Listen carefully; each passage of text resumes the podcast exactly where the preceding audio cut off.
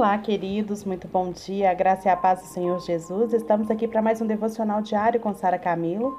Hoje, dia 14 de setembro de 2021. Hoje vamos continuar falando de Nicodemos, que é gente como a gente.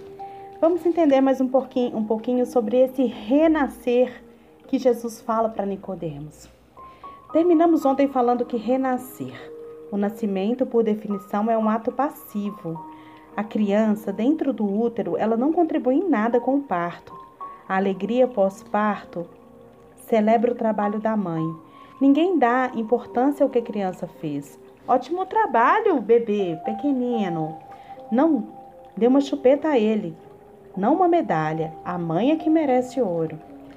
Ela é o que faz o esforço. Ela empurra, agoniza e dá a luz. Max Lucado conta aqui no livro que quando a sobrinha dele, a sobrinha deu à luz ao seu primeiro filho, convidou o irmão e a mãe para a sala de parto. Depois de presenciar três horas de empurrões, quando o bebê finalmente nasceu, o meu sobrinho virou para a mãe e falou: Desculpe por todas as vezes que eu briguei com você, mamãe. A mãe paga o preço do nascimento. Ela não pede ajuda ao filho nem solicita conselho. Por que deveria? O bebê ele não consegue nem respirar sem um cordão umbilical, muito menos encontrar o caminho para a nova vida. Tampouco não conseguimos, afirma Jesus. Tampouco nós conseguimos, afirma Jesus. O renascimento espiritual, ele exige um pai capaz e não uma criança. Muito tremendo isso aqui, olha. Quem é esse pai? Veja a palavra estrategicamente selecionada, nascer de novo. A língua grega ela oferece duas escolhas para de novo. Olha, palim, que significa uma repetição de um ato para refazer algo, e anotem, que descreve uma ação repetida, mas exige a fonte original para repeti-la. Significa de cima, de um lugar mais alto, as coisas que vêm do céu ou de Deus. Em outras palavras, aquele que fez o trabalho pela primeira vez fará de novo. Essa é a palavra que Jesus escolheu. Então, essa palavra usada, esse nascer de novo, ó, que significa que vem de cima, que vem de Deus. É, aqui, em outras palavras, aquele que fez o trabalho pela primeira vez vai fazer de novo. Aquele que te fez nascer da sua mãe vai fazer de novo isso em você. A diferença entre os dois termos aqui é a diferença entre uma pintura de Da Vinci e uma pintura minha, da minha autoria. Suponha que nós estamos parados no Louvre admirando a famosa Mona Lisa. Inspirados pela obra, eu pego um pincel, arrumo umas tintas e declaro: vou repintar esse lindo retrato. E faço, bem ali, na sala das estátuas. Movo meu, meu pincel, misturo ali as minhas tintas e recrio a Mona Lisa. Certo, certo, Lucado não é nenhum Leonardo. A senhora Lisa, ela tem um desequilíbrio ao estilo de Picasso um nariz torcido e um olho mais alto que o outro. Tecnicamente, no entanto, mantenho a minha promessa e repinto a Mona Lisa. Jesus estava falando de outra coisa. Ele usa o segundo termo grego que remete à ação da fonte original. Ele usa a palavra anotem, que na Galeria de Paris exigiria a presença do próprio Da Vinci ali. Anotem exclui réplicas posteriores, tentativas de segunda geração, imitação bem intencionada.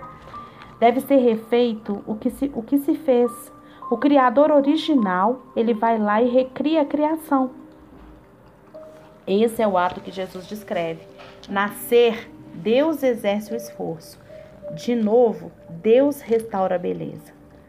Nós aqui não estamos, nós não tentamos de novo. Precisamos não do músculo ou do, do músculo do eu, mas a gente precisa de um milagre de Deus.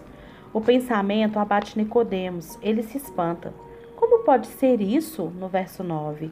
E Jesus responde, levando para a, o diamante de esperança da Bíblia, que é o versículo diamante da Bíblia, né? Que resume a Bíblia toda. Que é aquele, porque Deus tanto amou o mundo que deu o seu Filho unigênito, para que todo aquele que nele crer não pereça, mas tenha a vida eterna. Apenas 26 palavras que dão muita esperança. Começando com Deus, terminando com a vida e nos estimulando a fazer o mesmo. curto o suficiente para escrever num guardanapo ou memorizar em pouco tempo, mas sólido o suficiente para gerar dois mil anos de tempestades e questionamentos. Se você não conhece, conhece nada da Bíblia, comece por aqui. Se conhece tudo, volte aqui, João 3,16. Todos precisamos desse lembrete.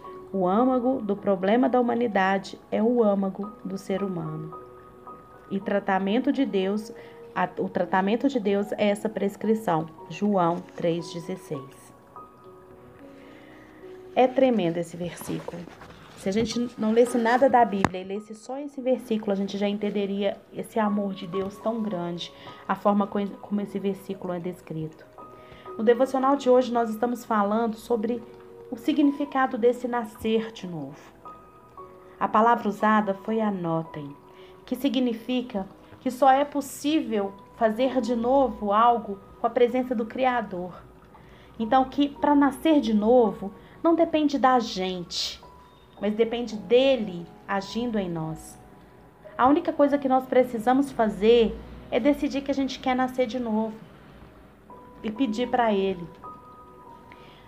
Como aquele bebê que não faz força para sair ali, que é a mãe que fica ali fazendo força para sair o seu bebê, da mesma forma é o nascimento espiritual.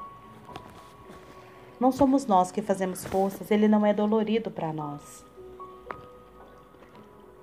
ele vem de Deus e é Deus que vai operá-lo na nossa vida.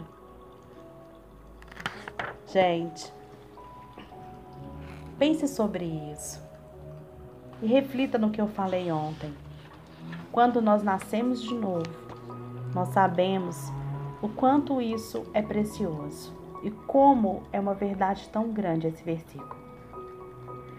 Vá na sua Bíblia, abra em João 3,16 e leia esse versículo. Mas não leia sozinho, não. Chama o Criador para repintar esse, esse versículo, para reescrever esse versículo na sua alma, no seu espírito, enquanto você o lê. Porque a Bíblia é o único livro que a gente lê com o autor presente. Porque o Espírito Santo está sempre conosco quando nós a lemos. Desfrute deste momento na presença do Senhor. Até mais.